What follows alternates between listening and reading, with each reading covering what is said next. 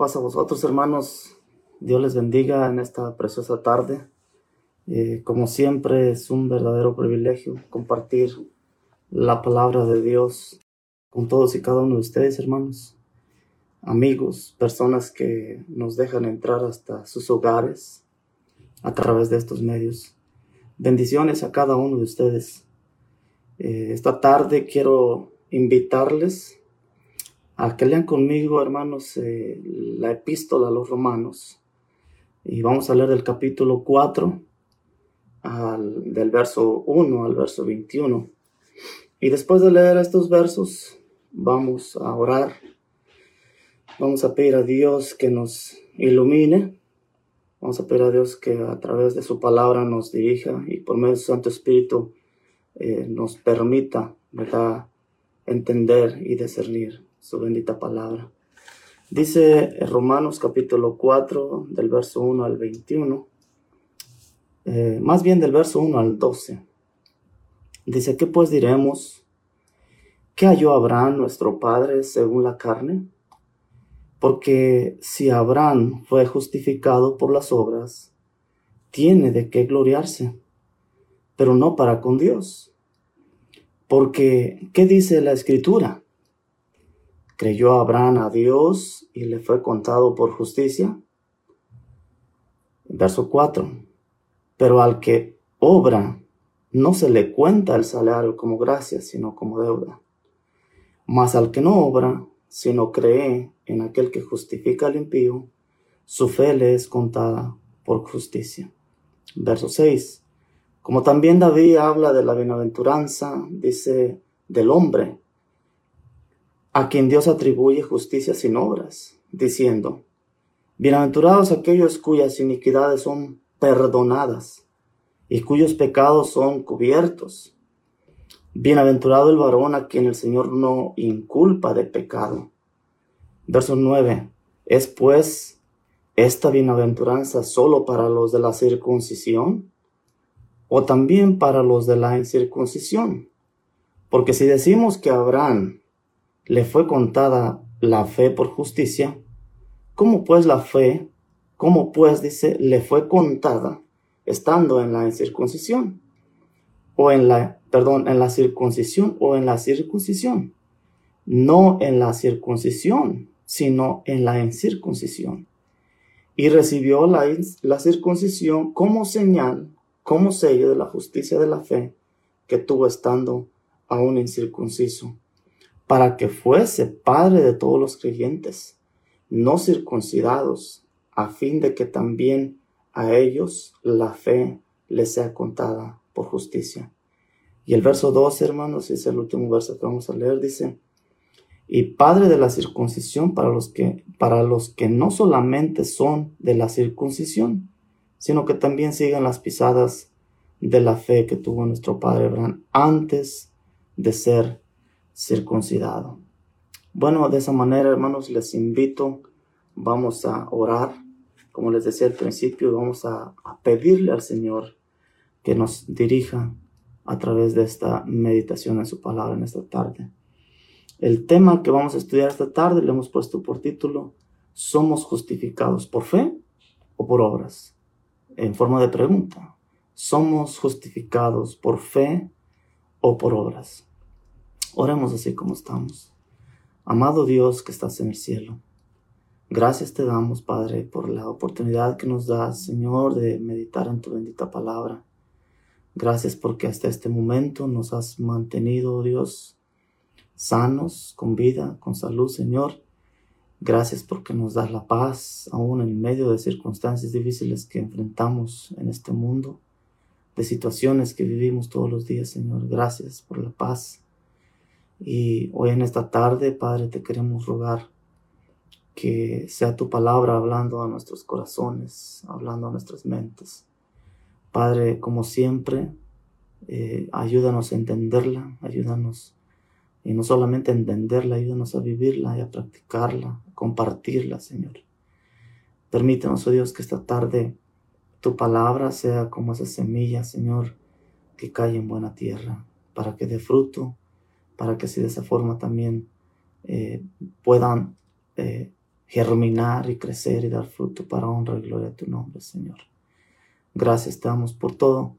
Bendice a tus hijos que están sintonizándonos a través de estos medios, Señor.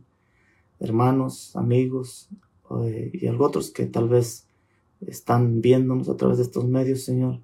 Que seas tú hablando a través de mí, Señor, y que tu palabra sea la que toque cada una de sus vidas, Señor. Te lo pedimos todo, no porque tengamos méritos delante de ti, sino a través de tu amado Hijo, nuestro Salvador Jesucristo. Amén. Bien, mis hermanos, decíamos que el tema le pusimos por nombre, somos justificados por fe o por obras. Hemos venido estudiando esta serie de temas, hermanos, de la epístola de Pablo a los romanos. Y es importante entender primero el contexto de todo lo que, de lo que hemos venido estudiando. Y bueno, ¿por qué es importante entender el, contexto? Eh, necesitamos entender la epístola, para quién fue, cuándo fue y por qué fue. ¿Para quién y por qué escribió esta epístola Pablo? Primero, hermanos, esta epístola fue dirigida a los miembros de la iglesia en Roma. La iglesia en Roma estaba compuesta por eh, judíos y por gentiles. y había, había por lo menos tres razones por las que Pablo envía esta epístola a Roma. Número uno, el propósito de esta carta, hermanos, era preparar su llegada a Roma. Durante años el apóstol Pablo había querido y había tratado de ir a Roma a predicar el Evangelio en aquella ciudad y hasta este entonces no había podido. Entonces el propósito al enviar esta carta al apóstol Pablo era ese precisamente, eh, preparar la llegada de él a Roma. Número dos, para aclarar y defender sus enseñanzas. Pablo hizo frente, hermanos, a a la constante oposición de algunas personas o de algunos judíos que no comprendían o distorsionaban sus enseñanzas sobre la ley de Moisés y la fe en Jesucristo. Ese fue el, segundo punto al escribir Pablo esta epístola a Roma. El punto número tres, el deseo de Pablo dice que era, eh, a través de su epístola, fomentar la unidad entre los miembros de la iglesia, judíos y gentiles. Parece ser que en la iglesia había ciertas eh, divisiones por algunas enseñanzas, por algunas ideas, pensamientos. Y bueno, el, deseo de Pablo a través de su carta es eh, tratar de unir tanto a judíos con gentiles como gentiles con judíos. Y bueno, de modo que todos tengan un mismo pensamiento, como dice la palabra, sean de un mismo pensar todos. No puede haber dos, dos pensamientos. Y bueno, Pablo procuró integrar a la iglesia, a los conversos gentiles. Sin embargo, hermanos, como judío también el apóstol Pablo sintió una gran necesidad, necesidad perdón, y un gran deseo de que su propio pueblo aceptara el Evangelio. Y bueno, por todos los medios el apóstol Pablo buscaba, ¿verdad? A través del, de la carta o de la epístola, eh, unir, unir a la iglesia. Y como un, judío también de nacionalidad, también se preocupaba por sus hermanos judíos, de modo que comprendieran que eh, se puede alcanzar, ¿verdad? La justificación o se debe alcanzar la justificación no por nuestras obras, sino a través de la fe en Jesucristo. Y es en medio de esta lucha, hermanos, y esta gran oposición que surge este argumento del cual habla el capítulo 4, porque el capítulo 4 está relacionado con el capítulo 3. Y hay un argumento ahí en el capítulo 4 entre toda esta presión, hermanos, que hay, hay un argumento que surge y este argumento, eh, por cierto, no sé si algunos entiendan lo que es argumento, pero dice el diccionario que la palabra argumento es la expresión oral o escrita acerca de algún razonamiento o idea mediante la cual se intenta probar o demostrar algo. Y bueno, eh, el apóstol Pablo a través de esta epístola, a través de su argumento, va a probarle a los judíos que están distorsionando el mensaje o la palabra, que no es como ellos creen, no es como ellos piensan, sino es de otra manera, hermanos.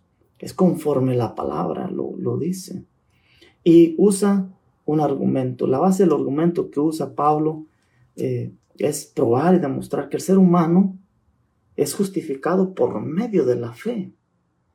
Ese es el tema general de este capítulo. El ser humano es ah, justificado por medio de la fe. ¿Por qué? Bueno, es que, como les decía, había ciertas ideas, ciertas creencias falsas en la iglesia de Roma. Había judíos que hacían demasiado hincapié en la importancia de sus propios esfuerzos. Además, se gloriaban en ser judíos. Si usted ve el capítulo 2, verso 17 en adelante, se gloriaban de ser el pueblo de Dios. Se creían con todos los derechos como pueblo de Dios. Creían que para ser justificados debían de guardar la ley de Moisés y una serie de rituales. Por otro lado, este, también estaban los gentiles convertidos. Y estos gentiles convertidos habían creído y habían entendido que la justificación se alcanzaba solo por medio de la fe en Jesucristo. Entonces había esa discordia, ¿no? entre judíos y gentiles. Unos por un lado tenía que apegarse a la ley de Moisés y eh, confiar en sus propios medios o sus propios esfuerzos. Eh, además se gloriaban de ser el pueblo de Dios, los, con todos los derechos. Y eh, de alguna manera los gentiles, ¿verdad? Habían entendido, como les decía, y habían comprendido, hermanos, que la justificación solamente se alcanzaba por el medio de la fe en Jesucristo. Y es en este argumento, hermanos, que Pablo les presenta a Abraham, haciéndoles una pregunta. Y esa pregunta que Pablo les hace, hermanos, se encuentra en el capítulo 4, el verso 1, que acabamos de leer. ¿Qué diremos? Dice, en el caso de nuestro padre, de nuestro antepasado Abraham. ¿Qué diremos? Y qué mejor ejemplo, hermanos, el que Pablo les presenta además de ser conocido como el Padre de la Fe, como lo conocemos hoy en día nosotros, eh, como el nombre que le dio Dios, amigo de Dios, fue el fundador del pueblo judío. O sea, ante los judíos tenía una gran reputación, era muy admirado.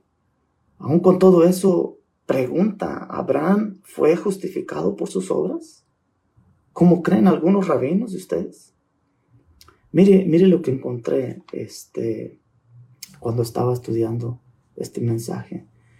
Dice que cómo pensaban algunos rabinos en el tiempo del apóstol Pablo, de Abraham, cómo pensaban. Dice que uno de ellos escribió, Abraham fue perfecto en todas sus obras con el Señor y agradable en justicia todos los días de su vida. Date cuenta que ¿verdad? La, reputación tan grande que tenían algunos judíos rabinos, la admiración que tenían acerca de Abraham, eh, era grande. Y Pablo usa ese ejemplo de Abraham, el fundador del, del pueblo judío, para traerlos a recapacitar y entender cómo son las cosas en realidad. Otro de ellos escribió, dice de esta manera, Abraham nunca pecó contra Dios. Oigan esto. Y otro de los rabinos en el tiempo de Pablo también dijo, nadie fue hallado, dice, como él en gloria. Si había un hombre justo sobre la tierra, dice, era Abraham. Por eso Pablo usa este ejemplo, hermanos, o este argumento para probar su error de, estos, de estos judíos. Y les dice en el capítulo 4, verso 2, Fíjense lo que dice el verso 2. Dice de esta manera, en realidad, si Abraham hubiera sido justificado por las obras, habría tenido de qué jactarse, pero no delante de Dios. Porque Abraham, hermano, no fue justificado por lo que hizo, por lo que había hecho. Cuando fue llamado por Dios. Cuando Dios le hace el llamado, Abraham no tenía absolutamente nada de qué gloriarse delante de Dios. Es más, dice Romanos 3:10, dice que no hay justo ni aún uno. En los seres humanos, entre nosotros los seres humanos, no hay justo ni aún uno, dice el Señor. Así nuestras obras luzcan ser agradables, perfectas, bonitas. Por nuestros propios esfuerzos dice que no hay justo ni aún uno delante de Dios. Todos pecamos de diferentes maneras. Todos le fallamos a Dios. No hacemos, eh, eh, como seres humanos, no, no nos preocupa buscar de Dios. Estoy hablando en género, en general. El ser humano por general no busca de Dios. Dios es quien busca al ser humano. Y cuando se fija en Abraham, no se fija porque Abraham tenía algo de que, eh, de que Dios se sorprendiera, ¿no? Simplemente por gracia Dios pone su mirada en Abraham y le hace el llamado. No había obras en Abraham, y menos para que se gloriara delante de Dios, porque todos somos pecadores. No hay justo ni uno, no. Y lo vamos a ver más adelante cómo Dios, perdón, cómo Abraham vivía en una generación pecadora también, incrédula. Y por consecuencia también él era incrédulo, era pecador. Entonces, Pablo les presenta este ejemplo a Abraham en su argumento y les dice, a ver, vamos a hablar de Abraham, nuestro padre Abraham. Vamos a hablar de él. ¿Acaso Abraham, si hubiera sido justificado por las obras, habría tenido de qué jactarse? No, no para con Dios, porque para con Dios no hay justo ni aún uno. O sea que no tenía para qué jactarse Abraham. Y bueno, dice el verso 3, dice, pues, ¿qué dice la escritura? Le creyó Abraham a Dios y esto se le tomó en cuenta como justicia. Abraham solamente creyó a Dios, creyó en que Dios era capaz de hacer lo que él no podía hacer por sí mismo. Y por medio de esa fe, hermano, recibió como regalo de parte de Dios una justicia que no era la suya. Y es un privilegio, hermanos. Les voy a poner un ejemplo. Hay dos maneras en que nosotros podemos eh, obtener las cosas. Una es ganándotelas por tus propios esfuerzos, hermano. Y la otra es que te la den como un regalo eh, o como una recompensa. No, más bien un regalo, no una recompensa. Una es obra y la otra es gracia. Y cuando dice el verso 3 aquí, ¿qué dice la escritura? Le creyó Abraham a Dios y solamente dice, y esto se le tomó en cuenta como justicia. Solamente creyó Abraham a Dios y Dios esto se lo tomó como justo delante de él. Es posible que tú recibas algo, es imposible que tú recibas algo por obra y por gracia al mismo tiempo. La obra y la gracia, hermanos, dice que son mutuamente excluyentes. Esa es la comparación que usa Pablo en los versos 4 y 5. 4 y 5 que vamos a ver a continuación. Dice el verso 4 y 5. Ahora bien, cuando alguien trabaja, dice, no se le toma en cuenta el salario como un favor, sino como una deuda. Y esto es cierto, hermanos. En otras palabras, el, ah, el, empleador está obligado, está comprometido a pagar eh, por tus servicios o por mi servicio, por mi trabajo, por mi obra, por lo que hice. Si tú trabajas durante la semana, hermano, tienes derecho por obligación a recibir un pago. No es obra de misericordia ni de justo que es tu patrón, ni de bondadoso, ni de misericordia. No, es porque te debe algo que tú ya trabajaste y está obligado a pagártelo. En el caso de Abraham, ¿qué había hecho Abraham para que Dios lo declarara justo? ¿Acaso fueron sus obras? ¿Cuáles obras? ¿Qué había hecho Abraham como para que Dios lo declarara justo delante de él? Acabamos de leer el verso 3 dice que solamente creyó a Dios. Y eso, eso fue suficiente, hermanos. Con eso fue suficiente. Cuando Dios le hace el llamado, solamente le creyó a Dios. Con eso fue suficiente. Entonces, eh, eh, como estábamos viendo, dice el verso 4, lo voy a leer otra vez, cuando alguien trabaja, no se le toma en cuenta el salario como un favor. No, no es un favor, sino más bien es como una deuda. Él les decía, cuando tú trabajas tienes derecho y está obligado el patrón a pagarte. No fue así en el caso de Abraham. En el caso de Abraham fue totalmente diferente. Dios le llamó justo solamente porque le creyó a él. Verso 5, hermanos, dice, sin embargo, al que no trabaja, sino que cree en el que justifica al malvado, se le toma en cuenta la fe como justicia. ¿Ok? Lo que Pablo está diciendo es, Abraham no hizo absolutamente nada que lo justificara delante de Dios. Solamente creyó y esto bastó para ser llamado justo delante de Dios. Solamente creyó, hermanos. Solamente creyó. Entonces, en el argumento que Pablo usa, eh, perdón, en el argumento que Pablo tiene con estos, estas personas, ¿verdad? Que están tejiversando la palabra, usa como ejemplo un ejemplo perfecto, único, para hacer entrar en razón y para hacer entender a estas personas que están equivocadas. Y les presenta a Abraham, el patriarca, el fundador, aquel que ellos mismos tenían un criterio un, alto, eh, pues básicamente glorificaban a Abraham. Miramos como algunos de los rabinos escribieron cosas maravillosas de él. Tenían un concepto muy alto de Abraham.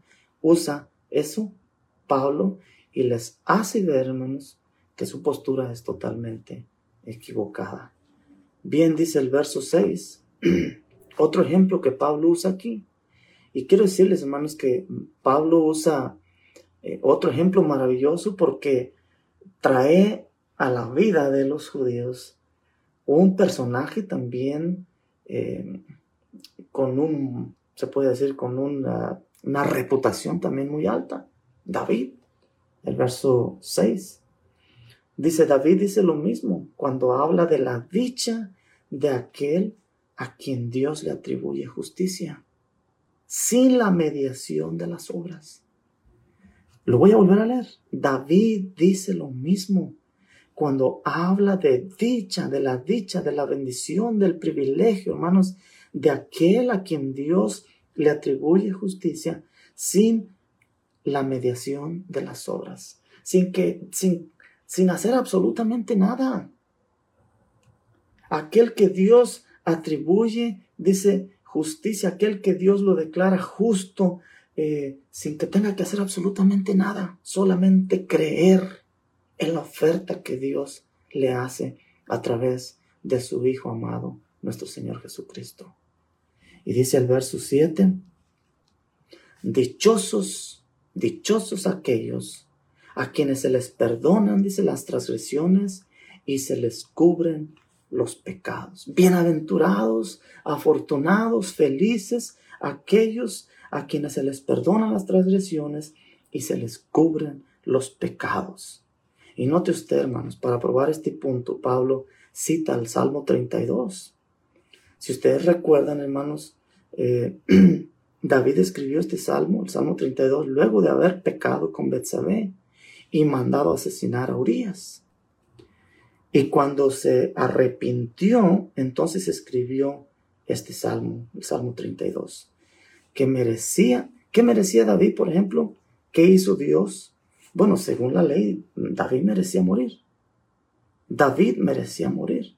¿Qué hizo Dios? Le perdonó cuando se arrepintió y no solamente le perdonó, concluye diciendo, dichoso aquel cuyo pecado el Señor no toma en cuenta. Y es un privilegio, hermanos. Es un privilegio. Cuando Dios llama a Abraham, no lo llama porque Abraham tenía una infinidad de obras. No lo llama porque Abraham era un, era un hombre único en aquel entonces. No lo llama porque Abraham buscaba de Dios, no. Simplemente Dios tuvo gracia para con Abraham, le hace el llamado, Abraham cree y es ahí donde Dios lo declara justo. Y eso es precisamente lo que estamos estudiando en esta tarde, hermanos. ¿Somos justificados por fe o por obras? Porque si buscamos ser justificados por nuestras obras, hermanos, estamos perdidos. Totalmente perdidos. La palabra de Dios en Romanos capítulo 3, acabamos de ver, dice, no hay justo ni aún uno, no hay quien haga el bien. Estamos perdidos si buscamos ser justificados por nuestras obras. No alcanzamos justicia. La única justicia la alcanzamos única y, exclusivamente a través de la fe en nuestro Señor Jesucristo. Y por eso Dios llama justo a Abraham, porque Abraham le creyó cuando Dios lo llamó. Bien, ahora nota el tema que Pablo toma en los siguientes versos, capítulo 9, perdón, versos 9 al 12. Dice de esta manera, otra vez empieza haciendo una pregunta eh, Pablo. ¿Acaso se ha reservado esta dicha solo para los que están circuncidados? O sea, en otras palabras, solamente el privilegio lo tienen aquellos que ya son circuncidados. Mire, mire cómo los, los, los acorrala a estos eh, que estaban distorsionando el mensaje de, la palabra. Los acorrala con sus mismas, sus mismas tradiciones. Y les hace una pregunta muy capciosa. ¿Acaso se ha reservado esta dicha solo para los que están circuncidados? A ver, contéstenme. Esta dicha solo, solamente la tienen aquellos que ya son circuncidados o dice la otra, la otra parte, eh, dice, ¿acaso no es también para los gentiles? O sea, para aquellos que no tienen la circuncisión, o solamente es para los judíos que se creen que tienen o son pueblo de Dios y están circuncidados, tienen la ley. ¿Es para ustedes solamente o también es para los gentiles que no tienen esta, supuestamente ustedes esta dicha? Y dice, se contesta el mismo, hemos dicho que a Abraham se le tomó en cuenta la fe como justicia. O sea, en otras palabras, cuando Abraham fue declarado justo, cuando Abraham fue declarado justo, eh, fue declarado justo antes o después. Mire lo que dice el verso 10. ¿Bajo qué circunstancias? ¿Bajo qué circunstancias sucedió esto? Dice. Hace otra pregunta aquí. ¿Cuáles eran las circunstancias por las que sucedió esto? ¿Dónde estaba Abraham? ¿Dónde estaba Abraham, hermanos?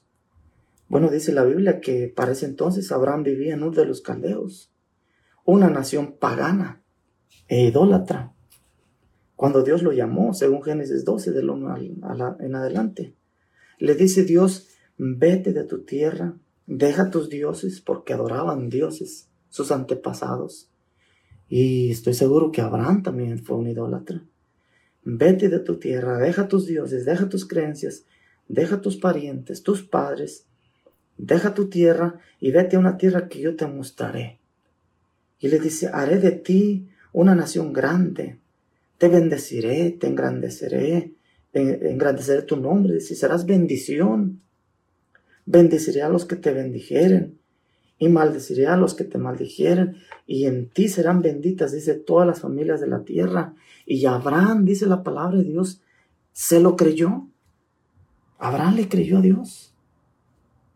Entonces pregunta Pablo, dice, ¿bajo qué circunstancias sucedió esto? ¿Acaso esto fue reservado solamente para los circuncidados? Si fue para los circuncidados, ¿bajo qué circunstancias? Porque cuando Dios llama a Abraham, Abraham estaba en Ur de los Caldeos. Abraham estaba adorando dioses con sus antepasados. Abraham era un pagano también. ¿Bajo qué circunstancias pasó esto? bajo qué circunstancias sucedió este llamado, cómo estaba la situación. Y es importante ver, ¿verdad?, cómo estaba. ¿Fue antes? Hace otra pregunta. Mire cómo los, los, los acorrala, ¿no? ¿Fue antes o después de ser circuncidado? Cuando Dios lo llama justo. Porque si fue después, entonces Abraham tendría de qué gloriarse. Pero si fue antes, siendo un idólatra, un pagano, pues de qué se iba a gloriar Abraham? A eso es que se le llama gracia, hermanos. Dios no se fijó en las obras que Abraham tenía porque no tenía, no había. Simplemente por gracia Dios le hizo el llamado a Abraham.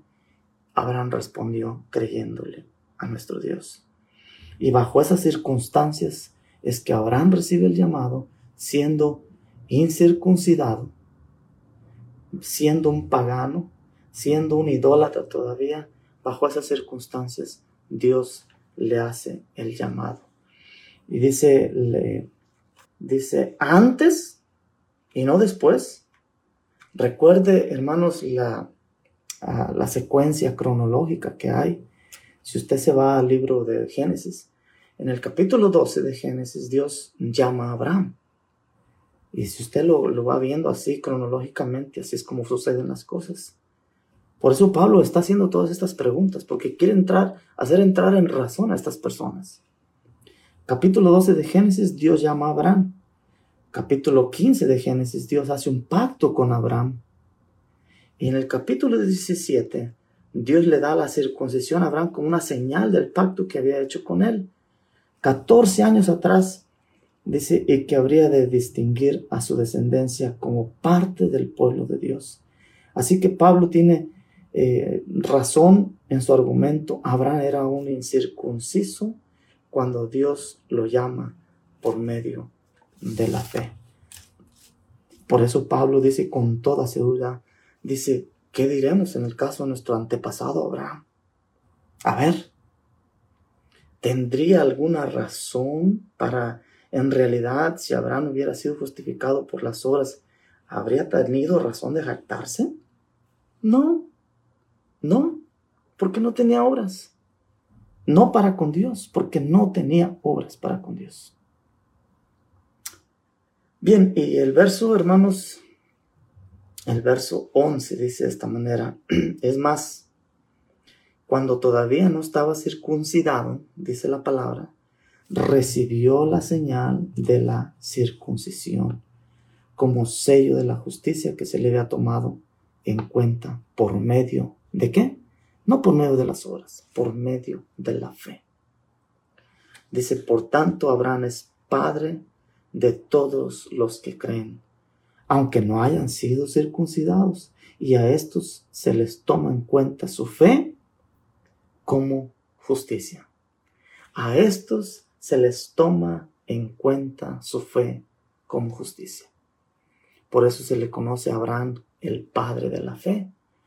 Y a todos los que creemos como Abraham, hermanos, se nos considera familia de Abraham también, descendientes de Abraham, porque creemos no basados en nuestros, en nuestros esfuerzos, no basados en nuestras obras, creemos por fe. Y eso es lo más importante. Eso es lo que ante los ojos de Dios, eso le agrada al Señor y nos ve con gracia. Y dice el verso 12, y con esto vamos a ir concluyendo el mensaje esta tarde, hermanos. El verso 12 dice, y también es Padre. Ahora, note lo maravilloso. Y debes de sentirte orgulloso no orgulloso porque tengas obras como estos judíos. No orgulloso porque te creas pueblo de Dios, como estos se creían pueblo de Dios. Orgulloso porque Dios halló gracia en ti y halló gracia en mí. Y desde el momento en que nos, nos hace la oferta de su amado Hijo Jesucristo, no creímos nosotros, hermanos, porque teníamos obras. Nosotros aceptamos esa oferta porque sentíamos, nos sentíamos incapaces, incapaces. Y Dios era el único que nos estaba ofreciendo esa oferta a través de su Hijo Jesucristo. Entonces dice, y también es Padre de aquellos que además de haber sido circuncidados, siguen las huellas de nuestro Padre Abraham, quien creyó cuando todavía era incircunciso. Es una bendición, hermano, que Dios haya fijado en nosotros. Es un privilegio que Dios haya puesto su mirada en nosotros. Delante de Dios no teníamos obras. Es más, delante de Dios no buscamos a Dios nosotros. Y si nos gloriásemos de alguna obra, hermanos, para con Dios no las hay, porque todos pecamos. Todos estamos, hermanos, pecando de alguna manera. El único que nos hace justos delante de Dios es creer en nuestro Señor Jesucristo, aceptarlo, recibirlo. Eso es lo único que nos justifica delante de Dios. Aquí, hermanos, abarca a ambos grupos, tanto a judíos convertidos como a gentiles convertidos. Y ese, era el deseo de Pablo a través de esta carta. Si, ustedes se recuerdan en el propósito de la carta, uno de los puntos era unificar estas eh, creencias que se habían levantado entre la iglesia, que algunos decían y se jactaban de, de, ser pueblo de Dios, de guardar la ley, de guardar rituales, y que era a través de eso que se podían justificar delante de Dios. Entonces Pablo eh, se ve en la necesidad de presentarles ejemplos claros, como es el ejemplo de Abraham, como es el ejemplo de David. David pecó, un pecado eh, imperdonable, hermanos, para delante de la ley era un pecado de muerte. Primero comete adulterio con Betsabé y después manda matar homicidio, suicidio o asesinato contra eh, Urias. Según la ley, hermanos, estaba sentenciado a la muerte. Sin embargo, cuando David reconoce que ha pecado, hermanos, cuando David reconoce que le ha fallado a Dios, se arrepiente. Y es ahí donde dice en los versos que acabamos de leer, dice David, dice lo mismo cuando habla de la dicha que tienen aquellos a quienes Dios les atribuye justicia sin ninguna obra, sin obras. Dichosos, dice aquellos a quienes se les perdonan las transgresiones. A ti y a mí se nos han perdonado las transgresiones. No porque éramos buenos, no porque hicimos cosas buenas, no porque buscábamos de Dios. No, de ninguna manera. A ti y a mí se nos perdonaron porque creímos en el Hijo amado de Dios, nuestro Señor Jesucristo. Y cuando creímos, también nos fue, nos fue, nos, nos justificó, nos justificó el Señor a lo mismo que hizo con Abraham. Hermanos, nadie de nosotros podemos ser justificados por medio de la ley o a través de nuestras obras. No, hermanos, estamos equivocados. No se puede justificar el hombre delante de Dios por medio de la ley o por medio de las obras. Es a través del sacrificio de nuestro Señor Jesucristo. Solamente por medio de la fe y de ese sacrificio Solo quiero concluir, hermanos, con Gálatas capítulo 3, eh, verso 29, y dice en la traducción lenguaje actual, y si están unidos a Cristo, dice, entonces son miembros de la familia de Abraham y tienen derecho a recibir la promesa que Dios le hizo.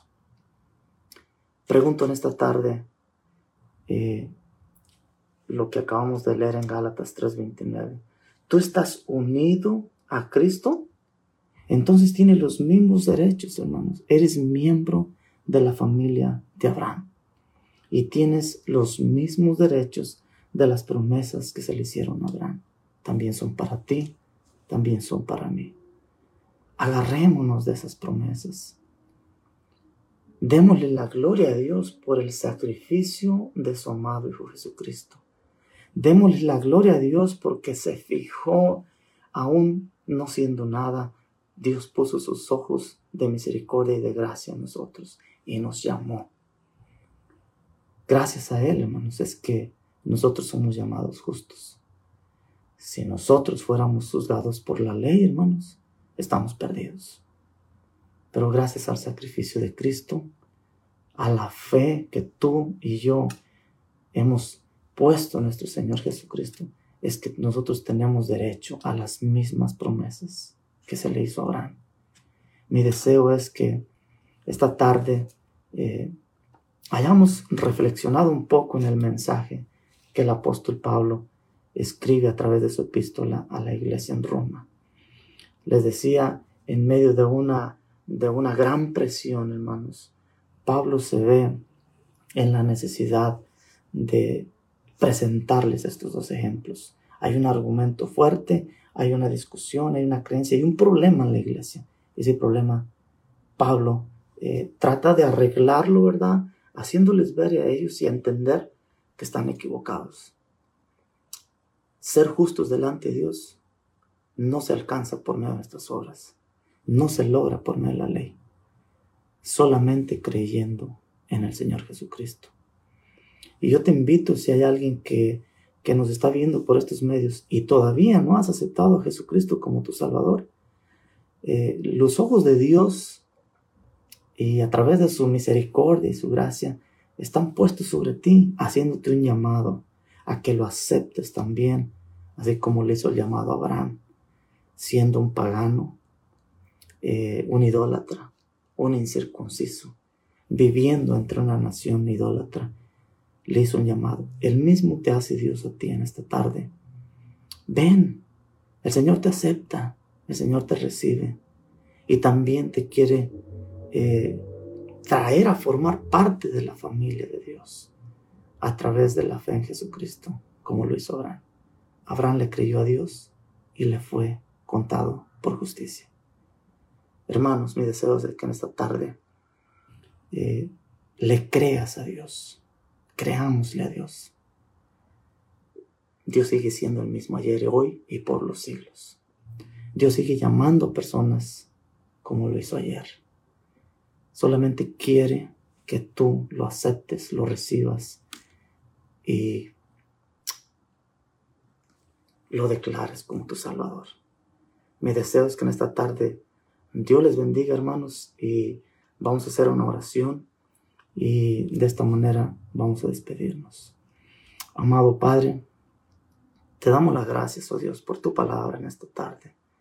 Señor, tú nos muestras de una manera clara, Señor, que para llegar a ti no necesitamos, Señor, gloriarnos en nuestras obras, porque delante de ti no las tenemos.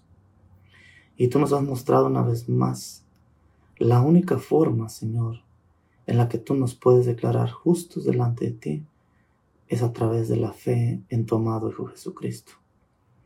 Señor, perdónanos si en algunas ocasiones, Señor, nos hemos atrevido a creernos, Señor, igual que estas personas en la iglesia en Roma eh, estaban creyendo, estaban pensando que la fe, perdón, que la justicia se alcanzaba solamente por las obras o por guardar la ley. Perdónanos si algunas veces hemos pensado, incluso hemos actuado de esa manera. Ayúdanos, Señor, a, a no hacer un lado el sacrificio de tu Hijo amado más bien aceptarlo, recibirlo. Señor, para que esa manera tú nos declares justos delante de ti. Ayúdanos, Señor, bendice a tu iglesia. Permite que tu palabra la hayamos entendido, Señor. Que la podamos vivir, que la podamos compartir, Señor. Y cualquier duda, Señor, que haya en algún hijo tuyo acerca de, este, de esta palabra, Señor, Ayúdalo para que la pueda entender, Señor, de modo que eh, no minimicemos, Señor, el sacrificio amado de Jesús nuestro Salvador, sino más bien lo pongamos en alto. Gracias, Señor, damos por todo y perdona nuestras faltas, Señor, porque delante de ti todos los días y a cada momento te ofendemos, Padre. Te lo pedimos todo en el bendito nombre de Jesús, nuestro amado Salvador. Amén.